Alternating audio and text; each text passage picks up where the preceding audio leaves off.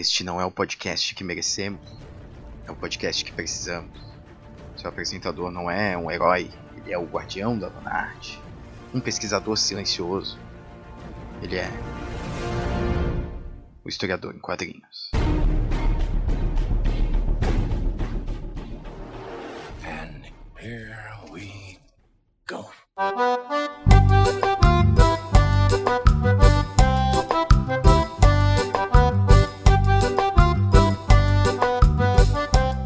Salve jovens, sejam bem-vindos a mais um episódio do Historiador em Quadrinhos. Quem vos fala é Guilherme Silva.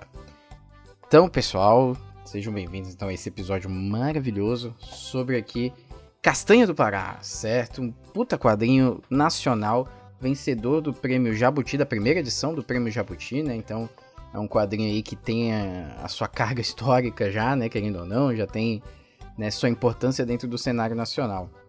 Então, o quadrinho é pela SESI SP, a editora é SESI, SESI SP tá de parabéns, tá trazendo um monte de, de quadrinho bacana aqui pro, pro Brasil e tá aglutinando os quadrinhos nacionais também de uma maneira muito interessante. Trouxe aí Black Sad, que eu já fiz um episódio, trouxe Shangri-La, que eu comprei nessa Black Friday também, ainda não li, mas tá aí, né, na, na, na, tô na expectativa demais, tem que tirar um tempinho pra ler, pra gravar aqui também, pra, pra comentar um pouquinho. E trouxe aqui o Castanha do Pará, né? Do Gidalt Júnior. Eu acho que é assim a pronúncia do nome, ou Gidalt, talvez. Enfim, né? Esse quadrinho, ele, ele já tem uma história é, bastante é, conturbada, vamos dizer assim, né? Porque além de ter ganhado o prêmio Jabuti, ele foi censurado também numa exposição, né? Por conta da capa dele. A capa dele é... Ah, não é controversa não, pô. A capa dele é boa. Só que, né, novamente, nossas instituições oficiais de proteção aí, ou de manutenção da ordem, talvez não tenham gostado, né? Que tem um personagem principal aqui, né? O menininho com a cabeça de urubu. e que é o Castanho do Pará, o apelido dele, né? Que dá o título à obra. E tem um policial, né? Um, acho que é um PM ou um policial municipal do, de Belém do Pará, né? Que, que tá indo atrás dele numa, no grande... É, no grande mercado, né? Que é o Ver o Peso que é o mercado que na história o Castanho do Pará ele vai ele vai ele vai ocupar aí por alguns momentos da vida dele, digamos assim, né? Mas vamos lá, pô, é, é, eu acho difícil até também dar uma sinopse desse, desse dessa HQ sem revelar muito da história. Vou tentar revelar o mínimo possível para não dar spoiler também, né? Mas ao mesmo tempo fazer alguns comentários que te façam aí você que tá ouvindo, te façam ter vontade de ler.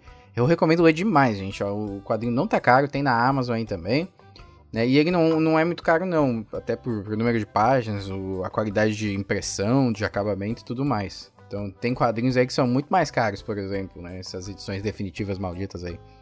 Mas então, vamos lá. Primeiro, que a, é uma história muito pesada. É curioso, assim, né? Porque eu tava conversando com a minha namorada. Eu falei assim pra ela. Ela perguntou, né? O que, que eu achei do quadrinho? Eu falei, pô, é muito pesado. Eu gostei muito. E ela achou engraçada essa combinação de elogios, né? Que é pesado, mas que é muito bom mesmo assim, é, ao mesmo tempo.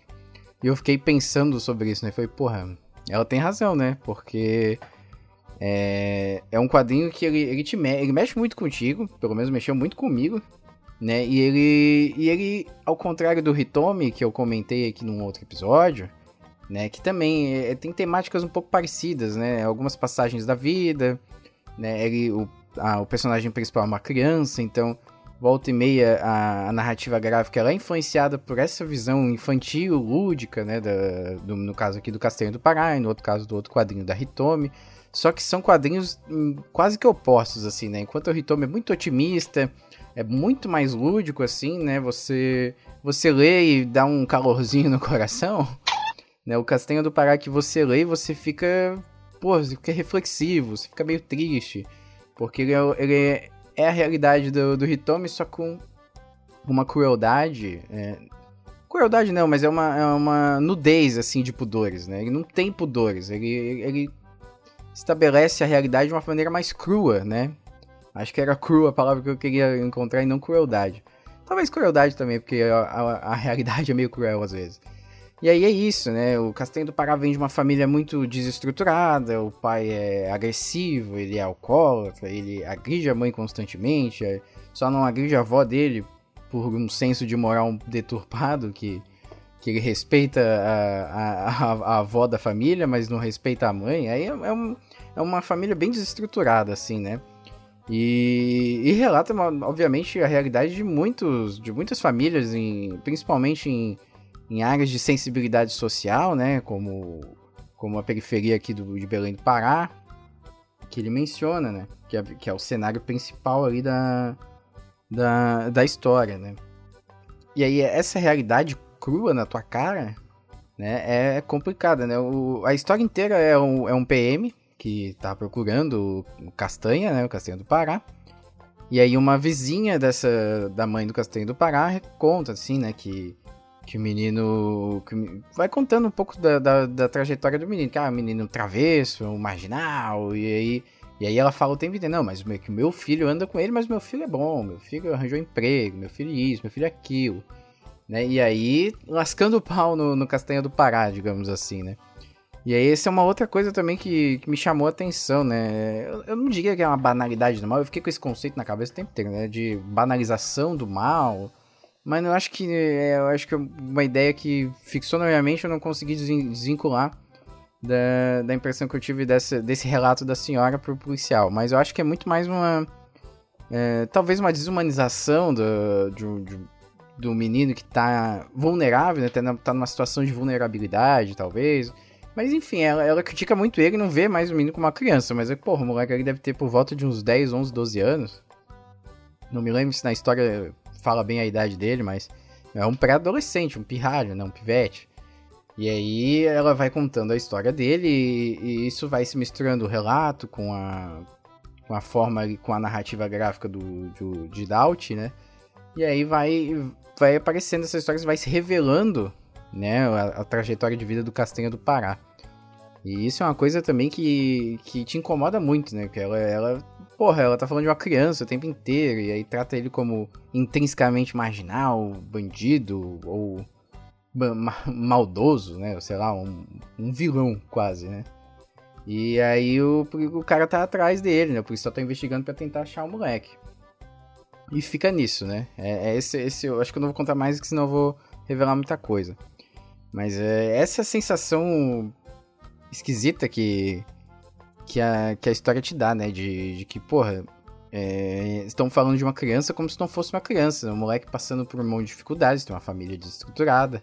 O pai é agressivo, bate na mãe, bate nele, espanca a mãe, espanca ele. E, e, e aí o, o, moleque tá desaparecido porque saiu de casa, né?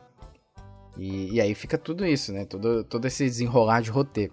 O, bacana é, é dessa história é, é, é, a fácil identificação com ela, eu acho, né? Porque a gente vive no Brasil, a gente não vive na Noruega, né? Então, é, essas situações de famílias assim, né? De, de casos de abuso, né? Abuso doméstico. Porra, quantos não devem acontecer no nosso país, né? Quantas não devem, quantas esposas, quantos quantas crianças, quantos filhos e filhas não fogem de casa por conta de uma situação nesse desse sentido.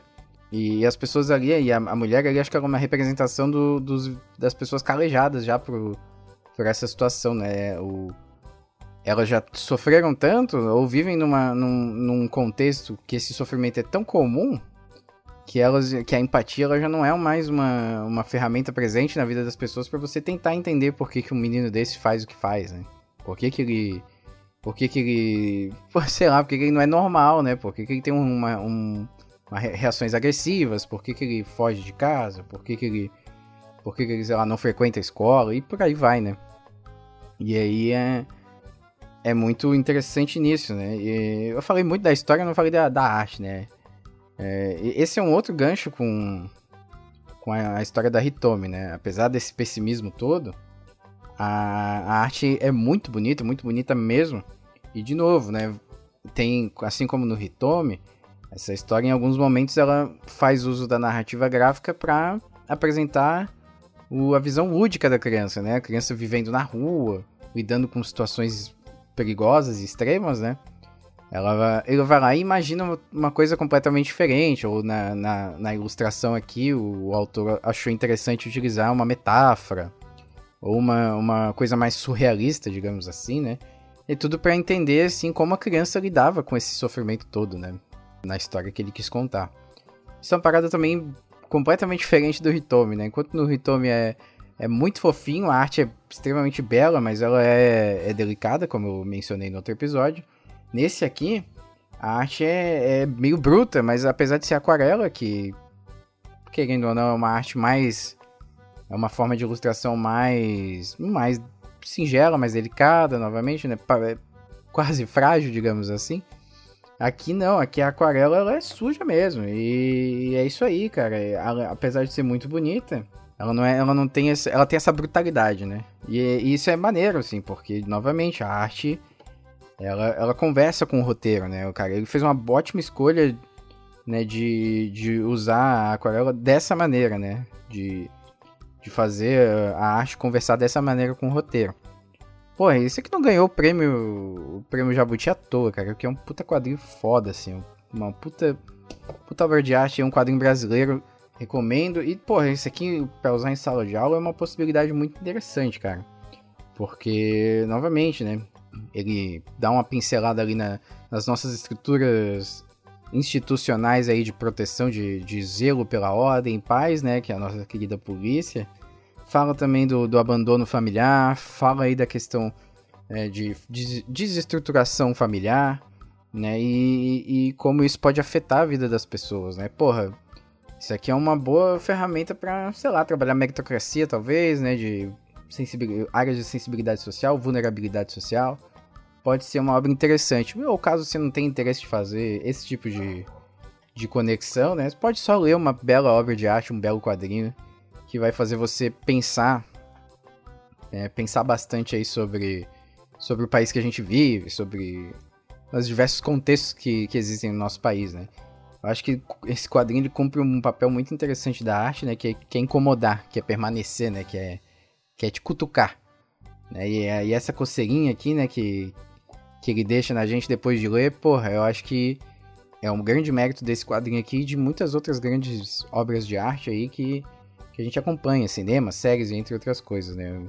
De, fazer o debate permanecer é um mérito muito grande aqui de Castanha do Pará. Enfim, gente, esse essa foi aí a minha, a minha visão um pouquinho sobre Castanha do Pará. Um quadrinho muito bom, que eu recomendo. Vou deixar o link aqui embaixo para você adquiri-lo na Amazon né, e ajudar o podcast aqui de quebra. Né, e recomendo bastante, ajude aí o quadrinho nacional a, a, a ter seu destaque, principalmente quando ele é bom, assim, né? Acho que ele merece bastante.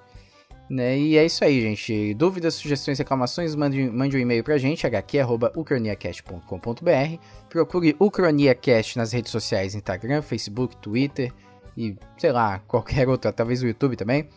Procure lá e siga a gente nas redes sociais, que volta e meia estamos publicando coisas, atualizações, né? E os episódios vão todos para lá também, né? Tem uma publicação especial quando lança. Mas se você não quiser utilizar as redes sociais, o que eu recomendo ainda mais é você assinar o feed de notícias. Assine, vai, procure no seu agregador de podcast preferido, Historiador em Quadrinhos, e o Cronia Cash. Acredito que se você procurar o Cronia Cash já vem os dois, porque os dois são alimentados aí no mesmo site que é o croniacast.com.br. Né? Então, caso você tenha dúvidas, acesse o site lá também que tem várias outras maneiras de você assinar o podcast e receber a notificação assim que o episódio for lançado. É isso aí, pessoal. Um abraço e até o próximo episódio.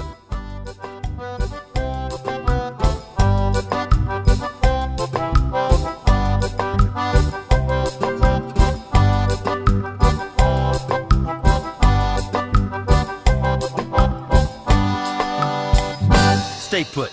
I'll be back in a flash.